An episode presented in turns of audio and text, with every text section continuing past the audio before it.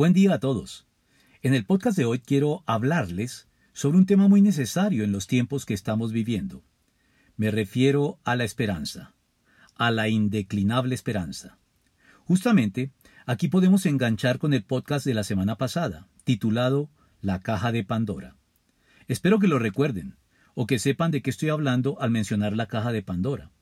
Porque este mito griego afirmaba que, luego de que Pandora desobedeció y abrió la caja, dejando escapar de ella todos los males del mundo, se apresuró a cerrarla cuando ya solo quedaba en el fondo Elpis, el espíritu de la esperanza, el único bien que los dioses habían metido en ella. Y parece ser que es de esta historia que surgió la expresión la esperanza es lo último que se pierde.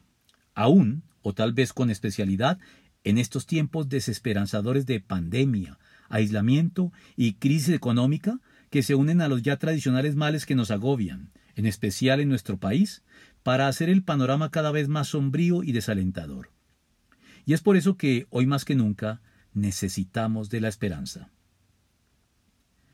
En relación con la afirmación de que la esperanza es lo último que se pierde y todo lo que ella tiene de cierto, yo recuerdo en especial, a manera de gráfica ilustración, cuando jugaba tenis en mi adolescencia y en mi inmadurez y reacciones temperamentales, no quería que nadie me dirigiera la palabra ni me preguntara nada cuando jugaba algún partido que, sobre el papel, debía, o por lo menos esperaba haber ganado sobre alguno de mis rivales tradicionales de turno, pero que no solo lo había perdido, sino que lo había hecho jugando desastroso, como en uno de mis peores días. En esos momentos quería casi literalmente que me tragara la tierra, y me costaba refrenar el deseo de llorar de rabia, junto con el impulso de romper mis raquetas contra el piso, desahogando contra ellas todo mi enojo y frustración, y abandonar de una vez por todas el tenis para no sufrir más con él. Pero estando en esta condición, sintiéndome desolado y miserable, y hallándome a solas en el vestier de hombres, y dramatizando un poco, habiendo ya arrojado mis raquetas a la basura y estando listo para cortarme las venas, de repente entraba el rival que me había vencido y me decía desde la puerta y con alegre desenfado ¿Entonces qué? ¿Jugamos la revancha mañana? Y eso bastaba para que yo guardara la cuchilla y me apresurara a recobrar mis raquetas de la basura para responder rápidamente y sin pensarlo mucho Claro que sí. ¿A qué hora? Porque la esperanza es lo último que se pierde. Ah, y en juego largo hay desquite. Pero para continuar poniendo este tema en perspectiva, recuerdo también en relación con ese ícono del infierno por el que se le describe como una ciudad con murallas y puertas, plasmado en obras literarias como la Divina Comedia de Dante, que este poeta justamente colocó en la puerta del infierno la siguiente escalofriante inscripción que habla por sí misma. Por mí se llega a la ciudad del llanto, por mí a los reinos de la eterna pena y a los que sufren inmortal quebranto. Dictó mi autor su fallo justiciero y me creó con su poder divino, su supremo saber y amor primero. Y como no hay en mí fin ni mudanza, nada fue antes que yo, sino lo eterno. Renunciad para siempre a la esperanza. Esto último es lo que más me genera escalofrío y me pone la piel de gallina que el infierno es el lugar o el estado en que, a diferencia de cualquier otro, debemos renunciar para siempre a la esperanza. Esa es su característica principal. La Biblia habla de él como la muerte segunda, que es la muerte definitiva para quienes tengan la desgracia de padecerla. Y es que quien pierde la esperanza está muerto en vida. Es más, quien pierde la esperanza, si de ser consecuente se trata, solo le queda el suicidio como opción. La desesperanza absoluta y el sinsentido y el vacío que la vida quiere a su sombra impulsa a muchas personas al suicidio actualmente en el mundo. Y a quienes no se atreven a tanto, los arroja a una vida de amargura y dolor en la cual se dejan arrastrar por las circunstancias, convirtiéndose en personas desagradables y no gratas, cínicas, tóxicas, críticas e irreverentes hacia todo y todos, pues para ellos todo es malo y oscuro, y no hay nada rescatable en este mundo, llegando eventualmente a convertirse en una amenaza para los demás, cuando nos quieren llevar con ellos en su espiral descendente de cínica y destructiva desesperanza, como lo pretenden muchos de quienes perpetran masacres absurdas e inesperadas, cegando la vida de muchos antes de proceder luego a quitarse su propia vida. Por eso, creo que tienen razón quienes dicen que la esperanza es lo último que se pierde. Porque si perdemos la esperanza, estamos muertos en vida, como lo entendió Gustavo Adolfo Becker en su famoso poema No son los muertos, que dice así en este podcast tan favorable hoy a la poesía. No son los muertos los que en dulce calma la paz disfrutan de su tumba fría. Muertos son los que tienen muerta el alma y viven todavía. No son los muertos, no los que reciben rayos de luz en sus despojos yertos. Los que mueren con honra son los vivos, los que viven sin honra son los muertos. La vida no es la vida que vivimos, la vida en el honor es el recuerdo. Por eso hay hombres que en el mundo viven y hombres que viven en el mundo muertos. Y la esperanza es la que puede hacer la diferencia al respecto. Por eso, Siempre he creído que uno de los más poderosos argumentos a favor de la fe y el Evangelio es la manera como renueva nuestra esperanza. La caída no tuvo la última palabra, porque ni el ser humano ni Satanás tienen la última palabra en este mundo. La última palabra la tiene siempre Dios, y por eso la redención que él llevó a cabo en la cruz es la que tiene la última palabra. Porque redención es lo que necesita este mundo redención que únicamente Dios puede hacer realidad. De hecho, el Evangelio es un mensaje de esperanza, de indeclinable esperanza. La esperanza está en el centro de las buenas nuevas del Evangelio y permanecerá hasta la restauración final de todas las cosas, como lo proclama el Nuevo Testamento en la parte culminante de uno de sus más esperanzadores y conocidos capítulos, si me permiten una vez más estas redundancias el capítulo 13 de la primera epístola a los Corintios, que habla de la preeminencia del amor, y termina así. Ahora pues permanecen estas tres virtudes, la fe, la esperanza y el amor, pero la más excelente de ellas es el amor. Primera de Corintios 13, 13. Es cierto entonces que la fe y la esperanza permanecen a la espera de ser satisfechas, pero cuando lo sean, su satisfacción será eterna, en ese amor que cubre multitud de faltas y que hará que, como lo dice el libro de Job, ciertamente olvidarás tus pesares o lo recordarás como el agua que pasó. Job 11:16. Entre otras cosas, porque contrario a lo que muchos piensan, la esperanza cristiana no se halla en una destrucción de las cosas actuales, sino en una sublime transformación de ellas en la que, como lo dicen las Escrituras, lo corruptible será revestido de lo incorruptible y lo mortal de inmortalidad. Pablo nos lo dice a modo de estimulante infidencia. Fíjense bien en el misterio que les voy a revelar. No todos moriremos, pero todos seremos transformados, en un instante, en un abrir y cerrar de ojos, al toque final de la trompeta pues sonará la trompeta y los muertos resucitarán con un cuerpo incorruptible, y nosotros seremos transformados. Primera de Corintios 15, del 51 al 52. Transformación drástica, definitiva e irreversible es el meollo de la esperanza cristiana. Porque, aunque en virtud de nuestra fe ya nuestra redención comenzó y su consumación final es segura, por lo pronto, y como lo dice el apóstol Juan, ahora somos hijos de Dios, pero todavía no se ha manifestado lo que habremos de ser. Sabemos, sin embargo, que cuando Cristo venga seremos semejantes a Él, porque lo veremos tal como Él es. Primera de Juan 3.2. Y es por eso que debemos ser pacientes y trabajar y actuar en este mundo motivados por la indeclinable y segura esperanza que debe movernos en todos los frentes de nuestro desempeño, por más oscuro que se vea el panorama. Al fin y al cabo, la fe se define como la garantía de lo que se espera, la certeza de lo que no se ve. Hebreos 11.1. Y es por eso que el apóstol nos aclara que, cuando fuimos salvos, recibimos esa esperanza. Pero una esperanza que se ve no es realmente una esperanza. ¿Para qué esperar lo que ya se ve? En cambio, nosotros estamos esperando lo que aún no podemos ver, y lo esperamos con paciencia. Romanos 8, 24 al 25. Es por todo esto que la fe implica confiar en las promesas de Dios, actuando obedientes con la certeza de ver la realización de nuestra esperanza. La fe y la esperanza se conjugan para movernos a continuar sin desmayar, conscientes de que nuestro trabajo y empeño en hacer las cosas de la mejor manera y como Dios manda, no es en vano, y que no debemos, por tanto, cansarnos de hacer el bien, porque a su debido tiempo cosecharemos si no desmayamos, pues Dios nos garantiza que todo esfuerzo tiene su recompensa, pero quedarse solo en palabras lleva a la pobreza. Proverbios 14:23.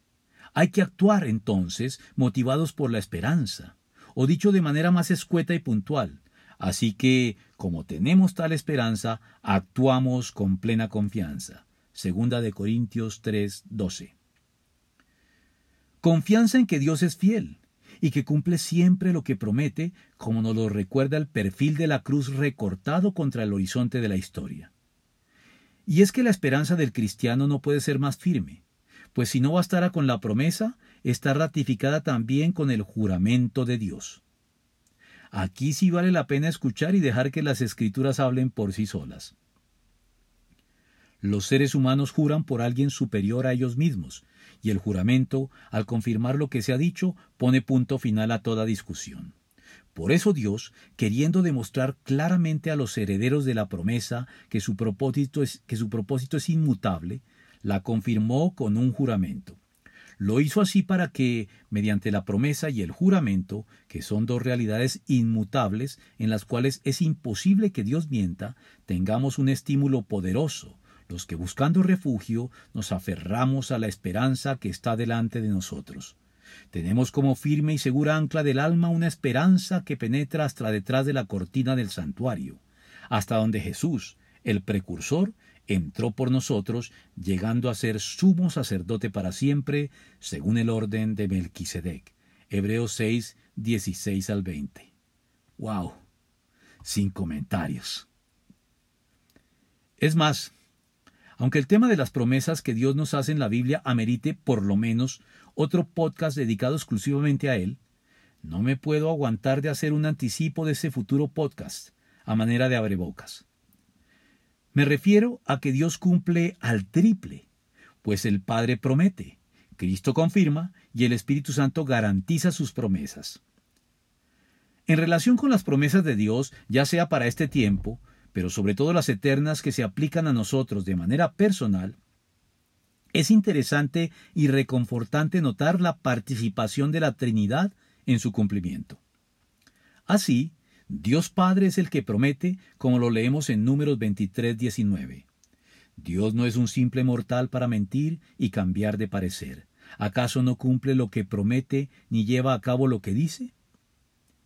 Pero luego, en el Nuevo Testamento, es el Hijo quien las confirma, les digo que Cristo se hizo servidor de los judíos para demostrar la fidelidad de Dios, a fin de confirmar las promesas hechas a los patriarcas. Romanos 15:8. Y como si no fuera suficiente, el Espíritu Santo garantiza su cumplimiento final en nuestras vidas. Nos selló como propiedad suya y puso su Espíritu en nuestro corazón, como garantía de sus promesas. Segunda de Corintios 1:22. Los creyentes descansamos entonces confiados en este triple compromiso asumido por Dios para con nosotros en virtud de sus promesas, ratificadas por la Trinidad Divina en pleno, y otorgando a los elegidos lo que en teología se designa como la seguridad eterna de la salvación, uno de los aspectos más valiosos de nuestra esperanza, que nos permite asumir nuestro propio compromiso y responsabilidades para con Dios en el mundo con una amorosa, rendida y libre convicción y entrega, y no con una temerosa e impuesta compulsión, sabiendo que la obtención de lo que esperamos no depende en última instancia de nuestro desempeño siempre imperfecto, sino de la fidelidad del Dios Trino a la que accedemos gracias a nuestra fe en Cristo y sus méritos a favor nuestro en la cruz del Calvario.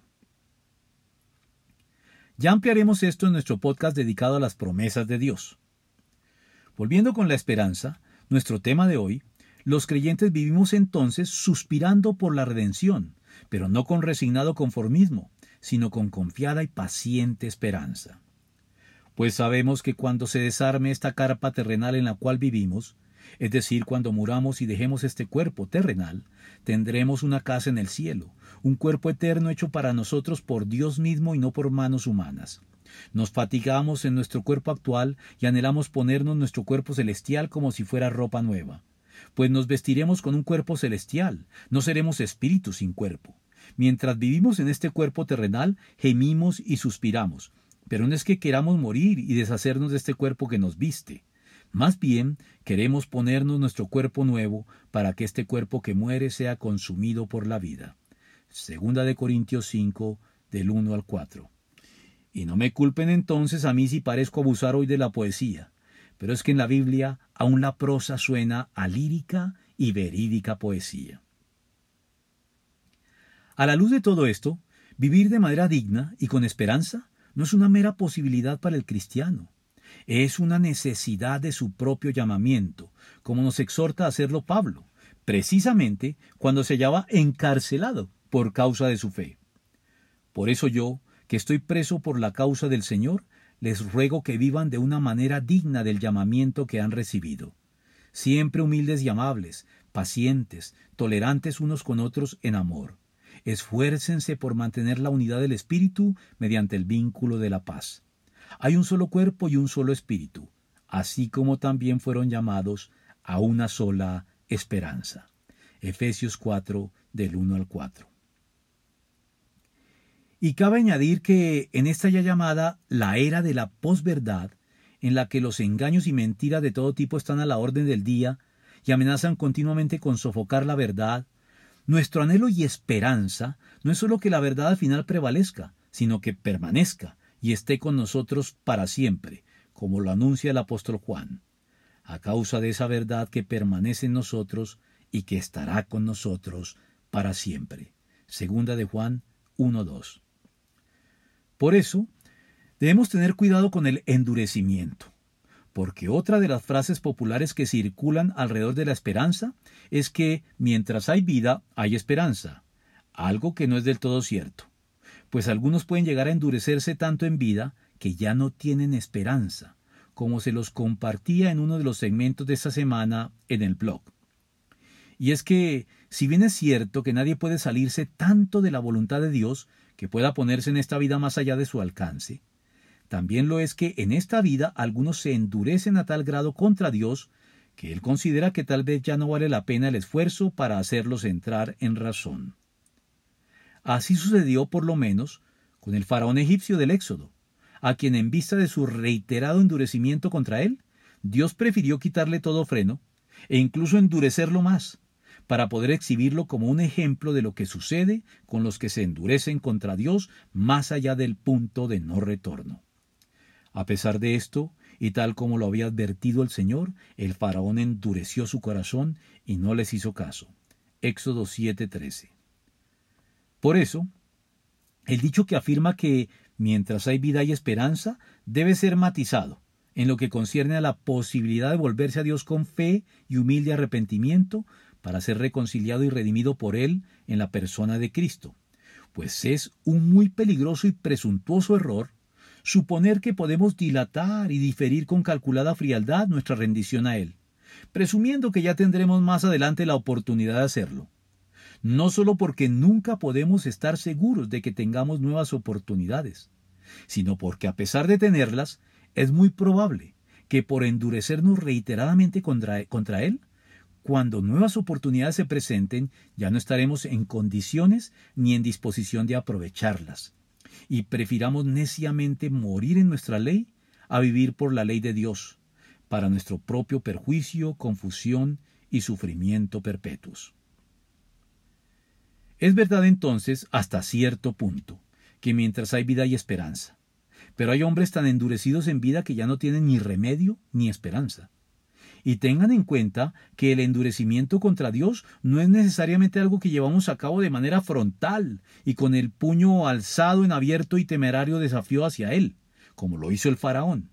No, el, el endurecimiento se puede dar, y de hecho se da más frecuentemente, de manera sutil e inadvertida, cuando ponemos toda nuestra esperanza en las cosas de este mundo exclusivamente sin tener en cuenta a Dios. Y déjame decirte que actuar de este modo es poner tu esperanza en algo muy precario y endeble, pues de obtener lo que esperas, al final descubrirás que no te satisface, como quien se esmera por subir una escalera para descubrir al final que estaba apoyada en la pared equivocada. Con el agravante de que a esas alturas puedes hallarte ya tan comprometido con este estilo de vida pecaminoso y adictivo que insistirás en él obstinadamente, endurecido contra Dios al punto que, como lo dijo el profeta, tu herida no tiene remedio, tu llaga es incurable, todos los que sepan lo que te ha pasado celebrarán tu desgracia, pues ¿quién no fue víctima de tu constante maldad? Nahum 3:19. Yo creo que la frase mientras hay vida hay esperanza no es exacta, y debería ser modificada un poco por esta otra. Mientras hay vergüenza hay esperanza. Y es que por indeseable que sea sentirnos avergonzados, la vergüenza indica que aún existe la esperanza del arrepentimiento y el perdón. Y es que hoy se elogia tanto las actitudes francas y en muchos casos desvergonzadas, que cabe preguntarse, ¿es la franqueza y la sinceridad una justificación para el descaro desvergonzado? Yo creo que no. Yo creo que, en realidad, dada nuestra condición caída, una dosis de prudente hipocresía, si se quiere, es siempre saludable y socialmente necesaria como parte de las más elementales buenas maneras, para no dejar expuestas sin freno nuestras vergonzosas mezquindades de manera ostentosa, como si el simple hecho de exponerlas sin recato ni reatos de conciencia las terminara justificando. Por supuesto, desde la óptica cristiana es siempre mejor arrepentirse de los pecados, confesarlos y abandonar su práctica. Pero si no hay arrepentimiento, confesión y abandono de ellos, es siquiera preferible ocultarlos, puesto que eso al menos denota vergüenza en quien lo hace, que exhibirlos de manera descarada, desvergonzada y hasta ostentosa, en nombre de una muy barata franqueza o sinceridad, producto de una conciencia encallecida y del todo corrompida, confirmando las denuncias del apóstol. Han perdido toda vergüenza, se han entregado a la inmoralidad y no se sacian de cometer toda clase de actos indecentes. Efesios 4:19 pronunciando luego su sentencia sobre ellos. Su destino es la destrucción. Adoran al Dios de sus propios deseos y se enorgullecen de lo que es su vergüenza. Solo piensan en lo terrenal. Filipenses 3:19. Así pues, la vergüenza es una realidad con la que debemos aprender a convivir constructivamente en este mundo, pues mientras ésta exista, siempre habrá fronteras socialmente compartidas entre lo que es bueno y lo que es malo, y el ocultamiento será en mayor o menor grado necesario en la medida en que indica vergüenza, y junto con ella también la posibilidad de arrepentimiento para ser redimidos y recobrar así la esperanza. Ya lo dijo la Rochefoucauld en sus máximas. La hipocresía es el homenaje que el vicio rinde a la virtud. Les dejo esto para que lo descifren mejor. Por último, pero no por eso menos importante, soy un convencido de que, sin importar las circunstancias, el nacimiento de un niño alimenta la esperanza de que Dios no se ha rendido con la humanidad. La naturaleza surte cada día los medios para sustentar la vida, como también para renovarla cuando es necesario mediante la reproducción de los seres vivos. Pero el hecho de que sea un proceso natural y habitual no debe hacernos perder de vista los complejos, sorprendentes y maravillosos procesos físicos y químicos involucrados en la reproducción de un organismo vivo, que hacen que no sea desatinado referirse al nacimiento de cualquier ser vivo como nada menos que un milagro. Milagro que en el caso del ser humano cobra mayor relevancia. En efecto, el nacimiento de un niño debería ser siempre una ocasión de gozosa expectativa y esperanza, al constituir una reedición del milagro de la vida que no debería dejar nunca de deslumbrarnos. Y en este propósito, tampoco deberían importar tanto las circunstancias en las que un niño venga al mundo, algunas verdaderamente difíciles porque aún así podemos sobreponernos a las circunstancias para regocijarnos por el nacimiento de un niño, puesto que un nacimiento es sinónimo de esperanza. Cada niño que nace demuestra que Dios aún no se ha rendido con la humanidad. Y es que cada nacimiento humano constituye en el plano físico, químico y biológico la conjunción milagrosa de un conjunto de oportunas y gozosas circunstancias providenciales. La Biblia afirma que nacemos con un plan trazado de antemano para nuestra vida, un plan diseñado para que no pasemos sin pena ni gloria por el mundo. Por eso, los hijos son una herencia del Señor, los frutos del vientre son una recompensa. Salmo 127 del 3 al 5. Y si hacemos bien las cosas y dejamos de preocuparnos más que por el mundo que le vamos a dejar a nuestros hijos, por los hijos que le vamos a dejar al mundo, ellos constituirán la mejor esperanza de dejar un legado en este mundo que trascienda nuestra vida y alcance a muchas generaciones por delante. Dejo por hoy aquí, pues ya me estoy extendiendo más de la cuenta. Renuevo hoy tu esperanza en Dios, con la seguridad de que Él no te dejará confundido, conmovido ni avergonzado. Los espero en el podcast de nuestra próxima semana. Dios los bendiga.